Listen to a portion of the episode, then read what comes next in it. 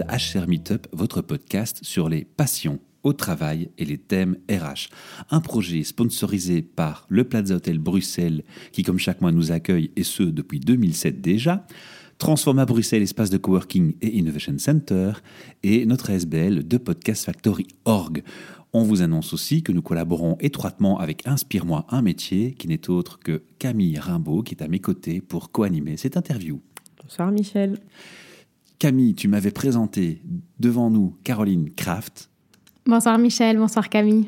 Qui avait fait un témoignage euh, prenant sur le, son vécu de burn-out dans notre série d'enregistrements sur le burn-out et qui nous parlait justement d'avoir rebondi dans sa carrière. Et donc, ça nous permet d'éviter une longue introduction te concernant, Caroline, puisqu'en écoutant ce témoignage, on saura déjà un peu qui tu es. Mais je vais quand même revenir à mon schéma de questionnement classique dans HR Meetup. Il y a une question que tu n'as pas posée ce jour-là, que je voudrais te poser aujourd'hui. De ton rêve d'adolescente à ce jour, que s'est-il passé et es-tu aligné? Alors, on a une partie de la réponse avec le témoignage de burn mais malgré tout, tu avais un rêve d'adolescente que tu aurais voulu suivre? Non, j'avais pas vraiment de, rêve euh, d'adolescente. Mais aujourd'hui, oui, je construis la vie que je veux avoir. Alors, on fait référence évidemment encore une fois au podcast sur le burn Dis-nous quand même quel était ton début professionnel, qu'on sache dans quel secteur tu t'étais lancé, qu'est-ce que tu faisais en fait avant? Alors avant, euh, alors au niveau des études, j'ai fait euh, sciences politiques en France, suivi par un master en fiscalité internationale à Madrid. Euh, suite à ça, j'ai été embauchée chez Deloitte. J'ai travaillé chez eux dans la fiscalité pendant cinq ans. Et ensuite, j'ai changé de pays. J'ai décidé de changer, de commencer à changer de vie et de m'installer en Belgique. Et là, il y a eu d'autres employeurs qui ont suivi dans la même branche alors? Tout à fait. Alors, Maintenant, on va s'attarder à ta passion, qui est la, façon dont tu rebondis après un burn-out, on le rappelle. Et cette passion, maintenant, c'est quoi, Caroline? C'est le coaching pour les personnes qui sont en transition professionnelle. Et qui mieux placé que toi pour en parler, puisque tu es l'exemple même d'une reconversion professionnelle? Exactement. La première question qui me vient à l'esprit, je vais jouer un peu euh, l'avocat du diable. J'espère que tu ne m'en voudrais pas. Mais c'est vrai, on reçoit beaucoup de coachs à mon micro. Et il y en a pléthore de coachs sur Internet. Alors, c'est une question que tu as dû te poser pour lancer ton activité. Comment vais-je me démarquer? Quelle va être ma proposition de valeur unique? Ma proposition de, valeur unique, donc effectivement, elle a évolué hein, au, cours, euh, au cours du temps. Et aujourd'hui, c'est euh, de dire que j'accompagne les personnes euh, qui sont en transition professionnelle. Ça veut dire des personnes qui soit sont en manque de sens dans leur euh, job actuel, ou euh, des personnes, par exemple des expats qui suivent leur conjoint et qui, une fois arrivés euh, dans, dans, le pays, sont obligés de repenser leur vie professionnelle. De la même chose pour les, les, femmes qui, au retour de maternité, sont obligées, dans la plupart du temps, de réorganiser leur vie professionnelle pour la concilier avec une vie de famille. Euh, et aussi des, jeunes qui, euh, qui, sortent des universités, qui ne savent pas forcément euh, ce qu'ils veulent faire, qui ne trouvent pas leur place dans l'entreprise telle qu'elle est aujourd'hui. On parle des millennials, etc., mais c'est une réalité. Les personnes qui sont en sortie de burn-out et qui souhaitent se réorienter. Et donc, j'ai envie de dire que la, proposition de valeur unique, c'est que j'accompagne ces personnes avec des outils innovants qui mêlent tant euh, l'intervention stratégique que le coaching systémique, que l'économie systémique. C'est-à-dire que je pars aussi du principe euh, qu'il y a, euh, on le sait, la société est en train de changer, il y a des métiers qui vont disparaître, il y en a d'autres, des nouveaux qu'on ne connaît pas encore, qui vont émerger, et il y en a d'autres qui vont subir une transformation ou une transmutation complète. Donc, c'est pouvoir aussi orienter euh, ces personnes-là. Dans ces voies. Dans ces voies-là. Waouh. Donc en fait, c'est bien, tu m'as fait une réponse à deux questions, tu m'as déterminé ton public cible et tu as répondu à, ta proposition de valeur unique. Et bien entendu, on, le rappelle encore, tu as, une propre expérience qui est aussi riche en, en, émotions, en vécu, qui peut être parfois un guide, ou tu ne t'en sers jamais, tu te contentes uniquement de te focaliser sur tes boîtes à outils. Et les boîtes à outils, on en parlera après. Tu as déjà cité quelques-unes, mais j'imagine qu'il y en a d'autres. Je m'en sers de temps en temps, mhm. effectivement. Plutôt comme témoignage. Mais plutôt comme témoignage, oui, exactement. Alors, la question des boîtes à outils, puis je vais laisser la parole à Camille pour continuer un petit peu. Les boîtes à outils du coach, chez toi, c'est quoi? C'est la PNL, c'est l'hypnose, il y a des choses spécifiques que tu as mis en avant, que tu as pris, on a entendu, tu as une approche systémique, donc c'est-à-dire que c'est une approche globale. Donc si je t'écoute bien, je m'attends à ce que tu me dises que tu as plein d'outils différents, ou je me trompe. Oui, non, tout à fait, il y a, il y a, d'autres outils, il y a effectivement euh, la PNL, il y a euh, l'intervention stratégique. Tu peux expliquer, c'est quoi l'intervention stratégique en, quelques mots? C'est la méthodologie qui a été euh, développée par Tony Robbins, qui est un, coach de, de, renommée internationale et qui est orienté résultat qui est orienté euh, l'alignement entre ben, le, physique, l'émotionnel et euh, la, pensée. Et tu es certifiée euh, Et je suis certifiée, oui, coach de l'Institut Robbins Madanes. Oui. je me suis permis de faire l'aparté, de te demander de définir quelque chose qui paraît connu et évident pour toi, mais dans notre public, tout le monde n'est pas coach. Donc je pense que quand on, mentionne un terme qui n'est pas encore venu à notre micro, je m'arrête un instant et je fais une définition. Alors je te laisse continuer. Tu as bien raison. La liste de tes boîtes à outils. Et un des derniers outils donc, euh, que j'utilise, c'est le coaching systémique. Voilà, alors le coaching systémique, c'est une approche euh, globale, le système de l'entreprise dans sa globalité totale. C'est bien comme ça qu'il faut le résumer. Exactement, et c'est aussi l'expérience, euh, le, vécu donc intérieur de la personne par rapport à ce système. Tu as fait une formation aussi pour cela Tout à fait. Alors moi, j'aime bien m'intéresser en fait à... C'est pour ça que j'ai lancé Inspirement un métier. J'aime bien comprendre comment un couple entre une personne et un métier fonctionne. Et du coup, j'aime bien essayer de creuser un peu sur euh, qu'est-ce que ça t'apporte en fait d'exercer euh, d'exercer ce métier-là? Pourquoi est-ce que tu l'as choisi? Qu'est-ce que ça fait te ressentir? En quoi ça te plaît? C'est un métier que j'ai euh, toujours réalisé, même si ben j'étais pas payée pour ça et c'était pas ma position dans, dans l'entreprise. Mais c'est vrai que naturellement, les gens venaient à moi quand ils avaient euh, des, des, problèmes à résoudre, que ce soit des problèmes de communication, de conflits entre, euh, entre managers, staff, etc. Tu étais manager toi-même J'étais manager moi-même, mhm. voilà. donc j'ai effectivement eu la chance de pouvoir accompagner une équipe, d'être à leur écoute et de pouvoir les, les, les, guider, les épauler lors de leurs conflits au quotidien. Et donc, qu'est-ce qui te plaît particulièrement là-dedans C'est de continuer finalement à, faire ça, à aider les gens, à, leur apporter des solutions? C'est effectivement euh, de, je dirais pas, enfin d'aider, je dirais vraiment d'accompagner les gens euh, dans leur voie professionnelle. Que ce soit, on passe quand même la plupart de notre temps au travail, euh, que ce soit une, vie professionnelle choisie, euh, en alignement avec qui on est, avec ses valeurs. J'ai envie de te rajouter une question, c'est plutôt lié à, à, ce fameux témoignage encore sur lequel je reviens, où, tu parlais du burn-out et de ton vécu. Finalement, j'imagine que tu es encore plus motivé, parce que le résultat, il concerne aussi ce public dans ton approche de coaching. Et quel est pour toi le moment où tu te dis, là j'ai un succès de coaching?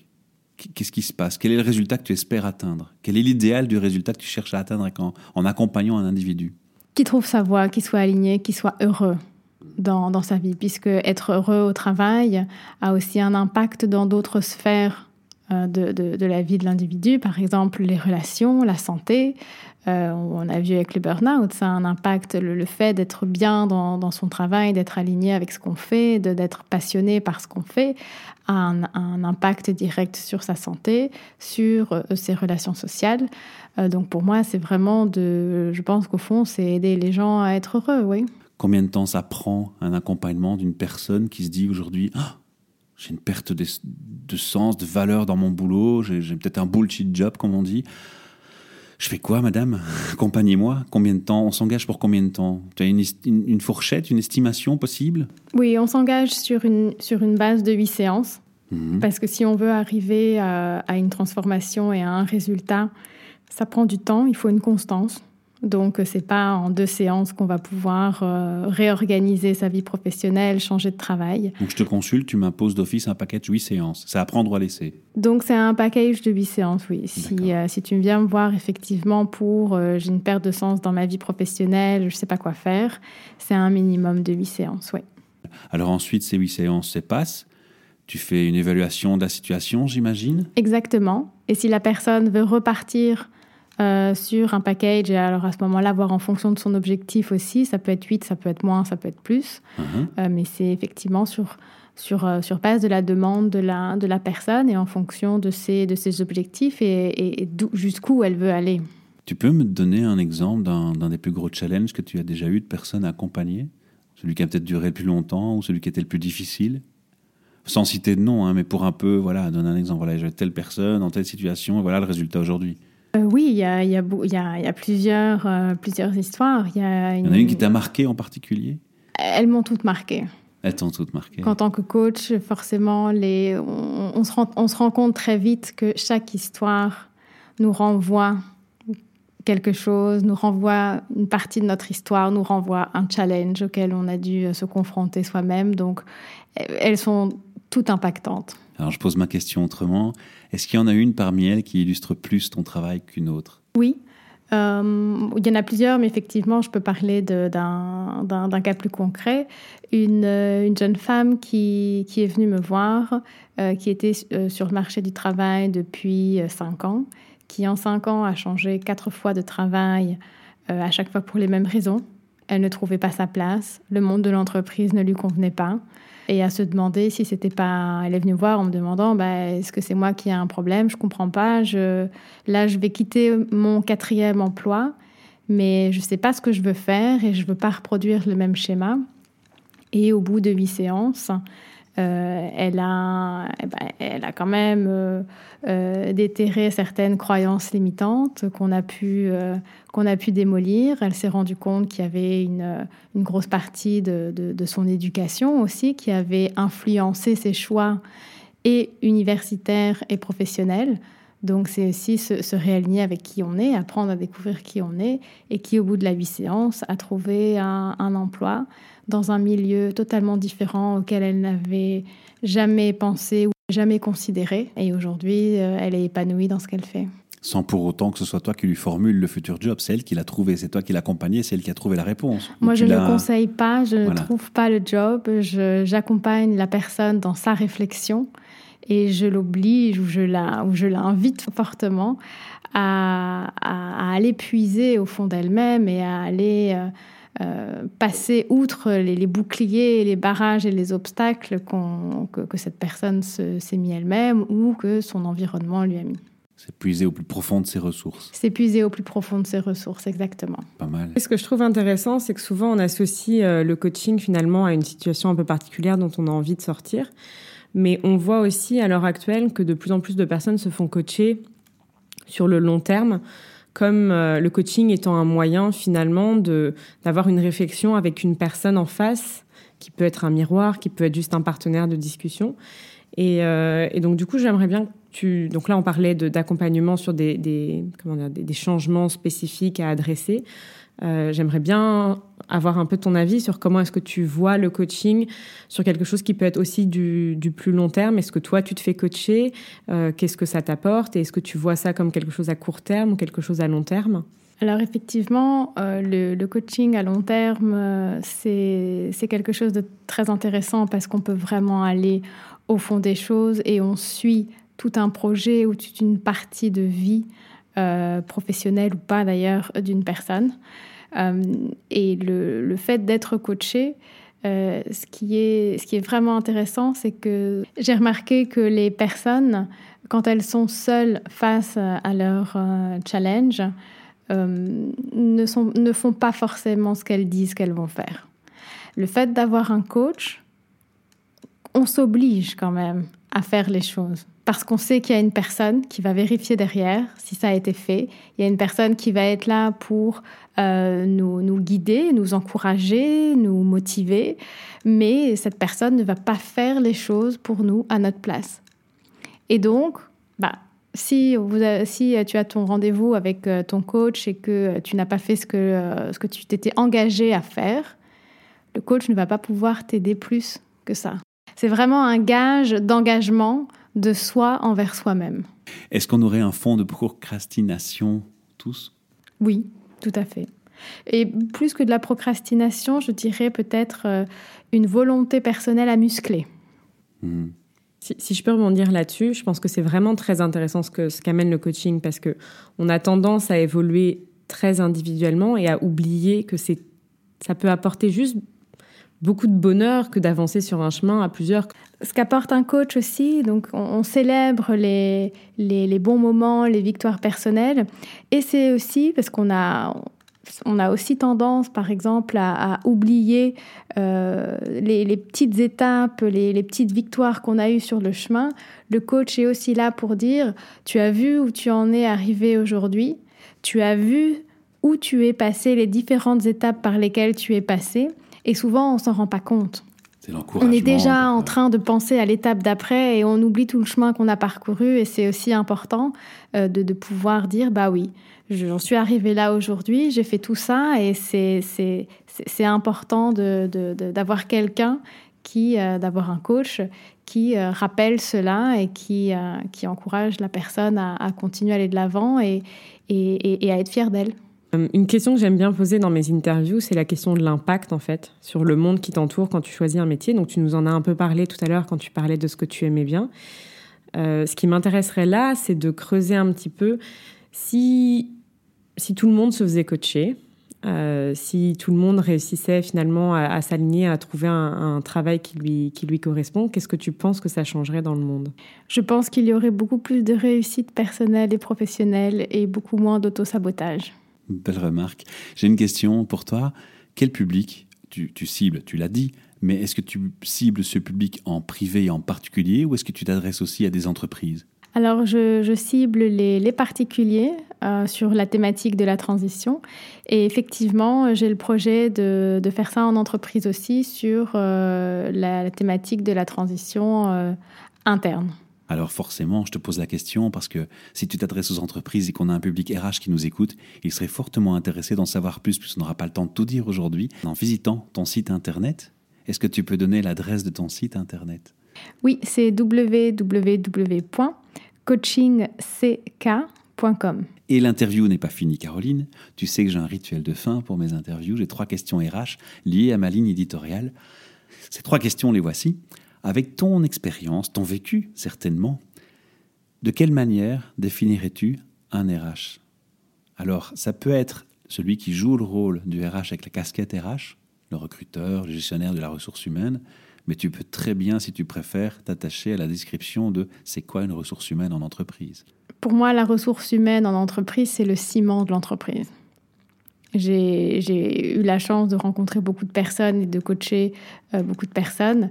Et clairement, ce qui fait tenir une personne au travail, ce sont les relations humaines. Sans ça, les personnes s'effondrent. Donc la ressource humaine, c'est le capital d'une entreprise et c'est le ciment d'une entreprise.